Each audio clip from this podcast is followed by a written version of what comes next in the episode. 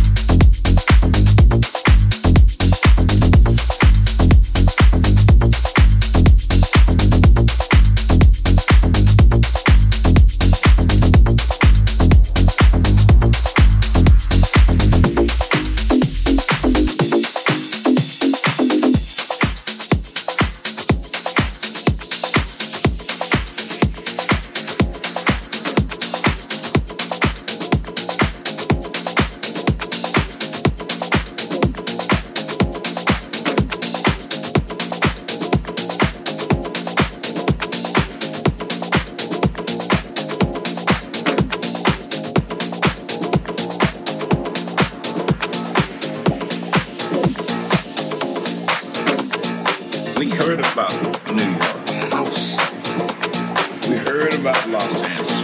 House. But Chicago. House. My, my house. House. My, my, my.